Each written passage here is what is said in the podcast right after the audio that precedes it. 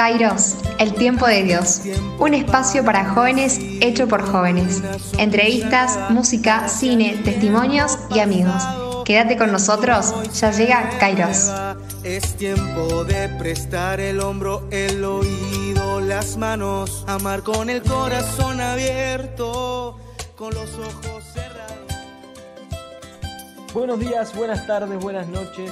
Estamos acá con Kairos, programa en vivo por YouTube y como decimos todas las semanas no tenemos un problema en nuestro reloj, pero sí en YouTube que yo todavía no puedo verme en el retrovisor, así que eh, no sabíamos si estamos al aire o no, pero este programa después va a ser transmitido por la página de Radio María Joven, que tampoco me anoté para hoy, como para la semana pasada tampoco, cuál es, viene el link para que puedan entrar, y si no también por Spotify, eh, buscándonos como Radio María Joven en esto que es Kairos todas las semanas. Vamos a empezar nomás entonces con la primera de las columnas de esta semana de Kairos, que es nada más ni nada menos la columna de actualidad espiritual. No me acuerdo si habíamos puesto actualidad espiritual o actualidad teológica. De, pero no, no, no, no, no. Actualidad teológica es demasiado. Teológica tendríamos que estar muy despiertos. Imagínate. hay, que, hay, que, hacer el programa a las 6 de la mañana. A las 6 de la mañana. Cierto, décima temporada, la décima. Recibimos entonces, si les parece bien, al columnista de esta semana, de entonces, la columna de actualidad espiritual, el padre Andrés Peirone. ¿Cómo andas, Andrés? Muy bien, muy buenas noches. ¿Cómo andan ustedes? ¿Bien? Bien, Se bien. muy contentos. Sosteniendo, sosteniendo la noche del miércoles. Che, Andrés, te tenemos que sumar a la pregunta obligada. ¿eh? No, no está consensuado esto, pero solo aceptando respuestas incorrectas. Dentro de 50 años, ¿quién va a ser prócer en Argentina? No hay duda, Papa Francisco, argentino. Yo sabía. Ah. Sí, sí, media cantada la respuesta, media... Mira, al final de la entrevista te vamos a volver, de la entrevista, che, de la columna te vamos a volver a preguntar dándote la posibilidad de resarcir. de ser más original. No, porque encima puede ser, no, puede ser correcta, eso es lo grave. Ahí me decían que Santi Maratea es una respuesta correcta. No, no. no. Decir al club, no, no decirle a tu club de fans que está cerrada. Pero el Papa Francisco sí. podría ser que eh, nada, en algún billetín. Que... Eh, están queriendo decirlo Coscu, ¿no? No, tu respuesta fue correcta. Tu Ah. respuesta fue correcta porque Coscu no va a ser pro. Andrés, ¿vos sabés quién es Coscu? No, no, no sé de quién están hablando ahí. Ay, Carlita, vos sabés. Perdido.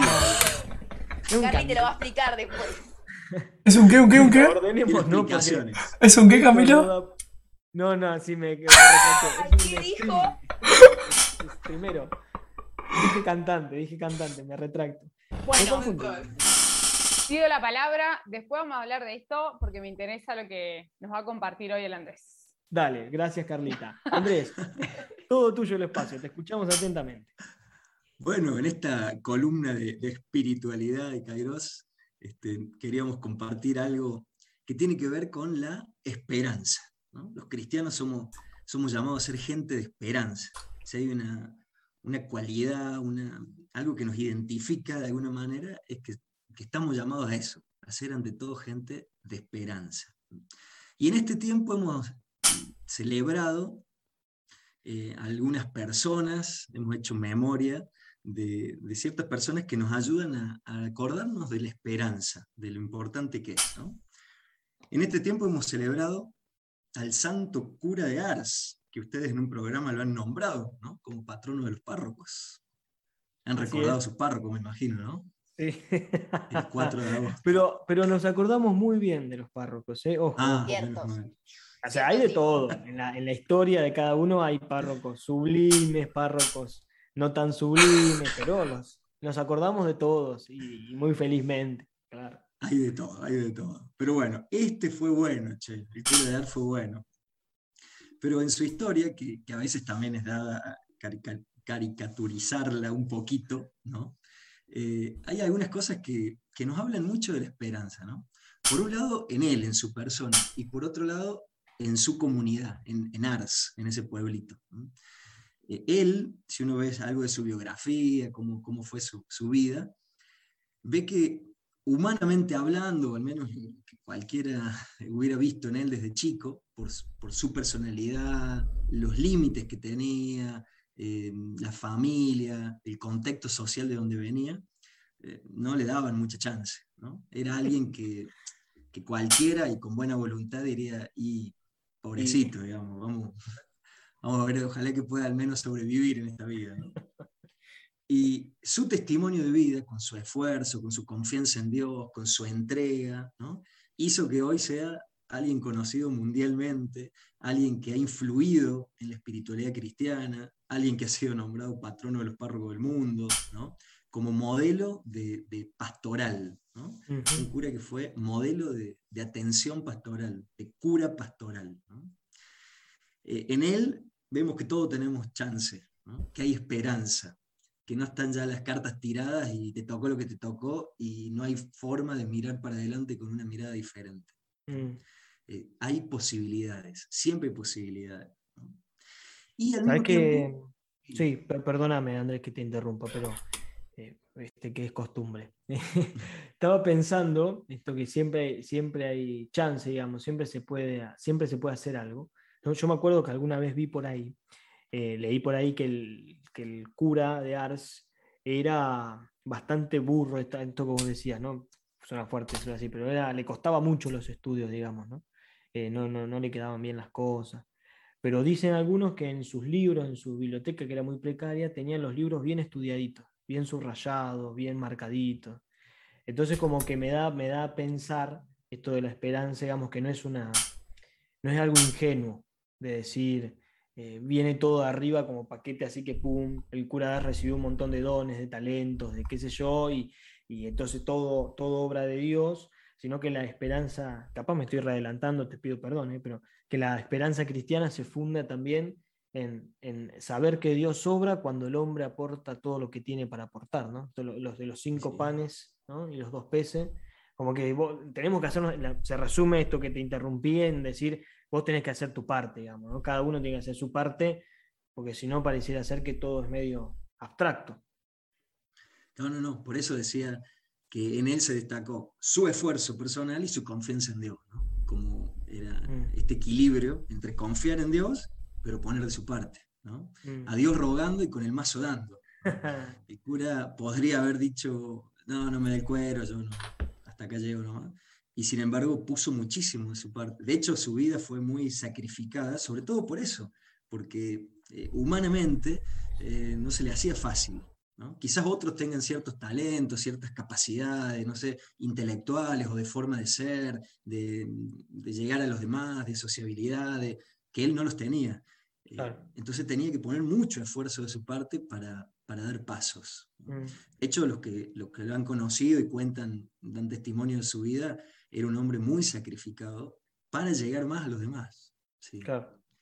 Y la comunidad de Lars, justamente él fue enviado a ese pueblito porque era un desastre, era un pueblo olvidado, perdido, chiquito, que dentro de la diócesis no era muy valorado. Y como este cura mucho no le da el cuero, bueno, lo llevamos ahí que, que haga lo que pueda y que no moleste mucho. Mm. Y Ars, en su época, se convirtió en un centro mundial de espiritualidad para la época hay que pensar que hasta llegó el tren a Ars, ¿no? lo que ha significado eso. ¿no? Fue un, polo eh, de, renovación espiritual ¿no? de toda Europa en esa época, querían ir a Ars. Hasta el mismo pueblo, que por todo el mundo era visto como nada, ese lugar no vale, Tipo, tipo lo que decían del pueblo de Jesús, ¿no? ¿qué puede salir bueno de ahí? Bueno, de Ars, ¿qué puede haber algo bueno? Esa comunidad recibió el mensaje que el cura de Ars le dio, eh, lo tomó, lo hizo suyo y también comenzó procesos de, cambio comunitario. El cura de Ars lo hizo en su persona, pero está interesante que el mismo pueblo de Ars hizo un proceso de cambio comunitario, en donde no solo importaba cambiar yo, sino maduremos, cambiemos, nos transformemos juntos. Y es la comunidad, el pueblo, el que pasó realmente a, otra etapa, a otra historia. Entonces, un ejemplo muy fuerte de, esperanza cristiana. Me parece que está bueno repetir el dicho, Dios rogando y con el mazo dando, porque en ellos se, se, dio de esa manera. segunda interrupción de la noche, perdón. Pero sé que también querías hablar un poquito de, Don Bosco, que fue su, su, fiesta hace unos días. Y en concreto te quiero preguntar esto. Me acuerdo también en, algún, alguna cosita que leí ahí de Así Prensa, que decían que eh, entren a Prensa si alguno está escuchando y nunca lo hizo. Tiene artículos muy bonitos para la fiesta de los santos. Y que alguna vez fue un sacerdote muy conocido de una basílica, una catedral, a escuchar una de las prédicas. Entonces cuando lo vieron, yo ¿cómo viene a escuchar a este cura? Usted, que, la gente para oír su, prédica hasta se sube a los confesionarios y dicen anécdotas, no anécdotas, que, él contestó, sí, para escucharme a mí se suben a los confesionarios, pero cuando escuchan al cura de Ars van y se arrodillan en ellos. Estoy diciendo que llevaba la, la confesión. Son anécdotas que vaya a saber uno si son o no son, pero lo que le quería preguntar, lo que le quería preguntar, anote, padre, usted, eh, por favor, hablando del cura de Ars, me salió tratarlo de usted. Bueno, que, quería preguntarte, Andrés, es, para nosotros y para, los que estamos en, la iglesia, y para vos que sos sacerdote y para tus hermanos sacerdotes, ¿qué nos dice el, cura de Ars hoy, digamos? Porque también decíamos en chiste hace un rato, el, cura Dar comía una papa por día por su sacrificio, o tenía una sotana y eso era la única ropa que tenía. Pero más allá de eso que es anecdótico y es su vida y es admirable, pero quizás no tan imitable, ¿qué mensaje nos deja hoy, digamos? A los curas, a la iglesia, a nosotros que, queremos ser cristianos, ¿qué, ejemplo nos deja en concreto para, imitar? Sí. Eh, según mi modo de, de entenderlo, el cura de Ars nos deja un fuertísimo mensaje de la centralidad de Dios. En, nuestra vida, Dios quiere ser el centro. Y cuando Dios es el centro, todo se empieza a ordenar. En cambio, cuando ponemos a otras realidades en el centro, que no, no están llamados a ser el centro, fácilmente nuestra vida empieza a desordenarse. No porque Dios lo mande, porque Dios nos castigue, no, no, no, sino simplemente porque eh, desordenamos la, la vida. ¿no? Y el cura de Ar lo que hizo en, la vida de sus parroquianos fue eso, recordarles que, Dios es el centro. Y cuando dejas que Dios sea el centro, tu vida se ilumina, tu vida se ordena, tu vida se ubica. Me acuerdo, eh, hace un tiempo lo escuchaba a Fran Orioli, el que tenemos como columnista de psicología y salud mental, y etc. Eh, hablar de, creo que era lo que decía San Agustín, creo, pero no quiero confirmarlo, yo lo escuché de Fran, eh, creo así como que la paz era cuando cada cosa encontraba su, lugar correcto, ¿no? Eh, y, bueno, Fran obviamente hablaba no, de no solo de las cosas físicas, que creo que es una realidad, creo cuando, no sé, cuando la casa está ordenada, por así decirlo, encontramos una cierta paz, una cierta comodidad, por lo menos yo que soy muy obse. Eh, sino que también como, como en lo espiritual, ¿no? Cuando logramos poner a Dios el lugar que le pertenece, ¿no? A nuestras relaciones el lugar que le pertenece, a, cada, a nuestros deseos el lugar que le pertenece, encontramos esa paz interior, ¿no? Entonces como que el hecho de acomodar y poner, en este caso, a Dios en el centro, como que va armonizando y nos va generando esa paz que después tiene su fruto. Nada, una, de pequeño pavo, pero... No, claro. Sí, sí, pero está en sintonía, va por ahí, ¿no? Es la experiencia también de San Agustín, ¿no? Para, tanto en la iglesia deja, eh, no deja de ser significativa. Cuando San Agustín escribe, tarde te encontré, hermosura tan nueva y tan antigua, yo te buscaba tan afuera y vos estabas tan dentro. Toda su vida fue una búsqueda de Dios, aunque le pusiera otros nombres, no le pusiera Dios. En el fondo buscaba la felicidad, buscaba el orden, buscaba lo, que más llenara su corazón. ¿no? Bueno, el cura de Ars recordó con su vida que eso que tanto busca el ser humano para ser feliz se llama Dios. Mm. Qué lindo. Y hay alguien que vivió todo esto, ¿no? Hay alguien que vivió todo esto. Hay alguien que, vivió todo esto muy de cerca, ¿eh? María, ¿verdad? Te, di el pie para el segundo tema que quería. sí. Le hemos celebrado el 15 y como la, Asunción de María, ¿no? Y esta, esta fiesta tan hermosa es una fiesta que también el Papa Pío XII eh, la regaló a la iglesia en 1950, porque la iglesia, desde los orígenes, hay testimonio, de hecho, de los primeros padres de la iglesia, siglo I, siglo II, en donde eh, hablan de, esta asunción de María, pero no era dogma de fe, ¿no? No era dogma. Bueno, en 1950 Pío XII decretó el dogma de la Asunción de María. ¿Por qué? Por este tema de la esperanza. Europa, sobre todo, venía de dos guerras mundiales que habían destrozado y sobre todo destrozaron la esperanza. Es como que todo moría. ¿Para qué esforzarte por formar una familia si después se mueren todos? ¿Para qué esforzarte por, no sé, una empresa, un negocio, si después todo se cae? ¿Para qué? O sea, la esperanza se había caído. Aunque Europa empezaba a reconstruirse, pero la esperanza había caído. Y entonces el Papa en ese momento eh, vio que era de alguna manera, sí, un tiempo oportuno para recordar el, valor de la esperanza. Y lo recordó con María. María que, que, sube al cielo, la, asunción de María, eh, es una, eh, gráficamente nos ayuda a decir, levanten la mirada. Vieron que cuando alguien anda triste, desanimado, casi siempre el rostro es mirar hacia abajo, ¿no? Che, ¿qué te pasa que tenés la mirada así, ¿no? Cuando uno mira para abajo, normalmente está medio tristón. Mm. Bueno, eh, María que sube, ¿no? Levanten la mirada, esperanza, ánimo, ¿no? Hay un hacia dónde, hay una meta, ¿no? Aunque haya que remarlo un poco en dulce de leche, eh, no, no, es, no es algo, este, porque sí, vale la pena seguir, vale la pena tu familia, vale la pena el estudio, vale la pena trabajar, vale la pena levantarte todos los días.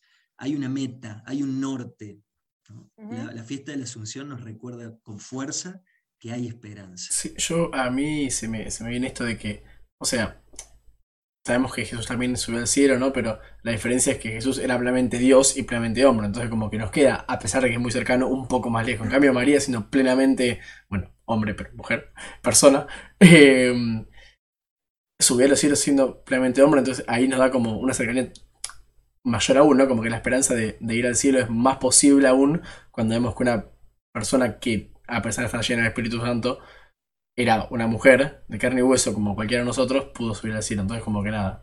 Eh, ahí entiendo un poco la esperanza por ese lado de que si ella pudo, yo también. Me sonó un poco la hora exploradora, ¿no? si pasó, yo también, pero. sí, pero va por ahí. María es la primera criatura, la primera criatura que, que ya está resucitada. Eh, de alguna manera es la primera, igual que nosotros, que ya está resucitada. Y eso nos abre muchísimo la esperanza. Claro. Y eso, para agarrar lo que, lo que a, quien nombramos, eh, conociendo un poquito, ¿no? un poquito más a Don Bosco, vamos a meter cucharita, como fue el cumpleaños de Don Bosco, eh, no, en él y, muchos santos más, ¿no? y todos los santos, eh, cómo se vivió la esperanza y cómo hasta el día de hoy nosotros podemos eh, experimentar simplemente por relatos que estén escritos o, por vivencias, ¿no? que, la esperanza nunca se, nunca se cortó finalmente. Mm. esto de, del, bueno, vos André va a hablar mucho mejor que yo, pero no, don Bosco, el, el objetivo y la finalidad que tenía y lo que buscaban los jóvenes, en los chicos, en sacarlos de, de lo que no, no estaba, digamos, no, no les estaba haciendo bien. Sí, Don Bosco fue en eso maestro de esperanza para tantos chicos, ¿no? que, que algo parecido a lo que hablábamos del cura de Ars, ¿no? chicos que por su orfandad, por su pobreza, porque no podían estudiar, porque tenían solamente como horizonte un trabajo que a los 15, 20 años ya iban a morir seguros, sobre todo problemas pulmonares, ¿no? Eh, chicos que no tenían esperanza, eh, Don Bosco, por su propia experiencia, no porque lo leyó, sino por la experiencia personal que hizo de ser un chico así, con poca esperanza en la vida, eh, se, jugó entero para dar esperanza, para ser instrumento de esperanza, para recordarle que con esfuerzo y con confianza en Dios se puede, se puede salir adelante, que esa esperanza no es ingenua, no, no somos volados. La mirada en el cielo y los pies en la tierra. Esa era una frase muy muy de Don Bosco, él la repitió muchas veces, los pies en la tierra y el corazón en el cielo, ¿no? sin perder la esperanza, sin levantar la mirada, ¿no? pero realistas, concretos. Totalmente. A mí lo que me pasa es, ay, perdón, em, que el mensaje de María para mí está como en todas las épocas de la historia, como que siempre se renueva y siempre es esperanza. Yo siento que María, por ejemplo, hoy en esta situación de pandemia, que hay tanta desesperanza, es el gran ejemplo de que incluso en el peor momento podemos tener eh, fe, esperanza. vamos a estar mejor. Em, nada, siento como que siempre se renueva y que nunca queda atrás, eh, más que nada, el mensaje de ella como, como compañera. Pensé que ibas a nombrar, Ani, el tema de Afganistán también, ¿no? Digamos, Sí, eh, total. que hoy en día está, no sé si decir por suerte, lástima, o sea, están mucho en los noticieros, en, en Twitter explotado, digamos, en las redes sociales, la gente cómo se está involucrando. Y digo, una situación Yo creo que el mundo compleja. también. Como que podemos poner ejemplo varios países. La otra vez que hablábamos con Memi lo de Cuba, na- muchos países y como que el mundo está como desbordando incluso naturalmente y lo que más se ve cercanamente es la desesperanza. Sí. Mm. Sí, y nosotros estamos llamados a eso, a sembrar esperanza, ¿no? Pero insisto, una esperanza realista, ¿no? Mm. No una esperanza mágica ni que va a llover del cielo la solución, porque, porque no es así. Y una esperanza que va hasta más allá de lo peor que puede pasar, ¿no? porque no es una esperanza la nuestra, la cristiana, una esperanza que esperamos que, que- que no llegue lo peor, ¿no? Claro.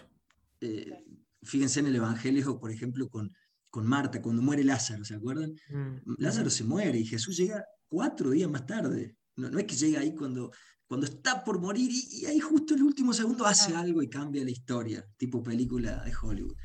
Jesús llega cuatro días tarde, cuando ya hay mal olor en la tumba, o sea, ya está, ya llegó tarde, ya, ya pasó lo peor que podía pasar, ya pasó, ya está. ¿no? O a la misma María, no era que a su hijo lo iban a crucificar y cuando estaban con el martillo ahí, no sé, vino un rayo, un ángel, lo que sea, y salió y, y no lo crucificaron. y- no, lo crucificaron y le pusieron todos los clavos y la lanza y, lo- y murió. Eh, O sea, la esperanza cristiana no es la esperanza de, de que lo peor, lo peor no va a pasar, confío. Aunque pase lo peor, Sí, sí, sí. Sigo confiando, porque sé que la última palabra no la tiene lo peor, sino que la tiene Jesús. ¿no? Santo Tomás Moro, un santo de la esperanza, este que era eh, papá de cinco hijas, abogado en Inglaterra, ¿no? que murió mártir, eh, estaba en la torre por ser ejecutado al otro día que le cortaban la cabeza, y él escribe a su hija diciendo, pase lo que pase, aunque les parezca lo peor, si Dios lo permite va a ser lo mejor. Confía, ¿no? Es decir, una esperanza que, que estaba más allá de, de la esperanza solamente humana, ¿no? Bueno, Andrés, nos excedimos un poquito, perdonanos, pero la verdad que está, es interesante el tema para resignificar algunos conceptos que tenemos, así que nada, agradecerte un montonazo. Nos veremos dentro de unos cuatro o cinco miércoles ¿eh? Eh, para seguir charlando de estas cuestiones espirituales en la, en la columna de actualización espiritual. Así que agradecer, agradecerte un montonazo tu tiempo, de verdad. Gracias a ustedes. Un abrazo grande. Nos vemos la Un próxima. gusto. Nos vemos. Gracias, Andrés. Si me preguntas por qué estoy acá, es que Jesús me enseñó a amar. Entre mi desorden su amor encontré y desde allí no pude parar.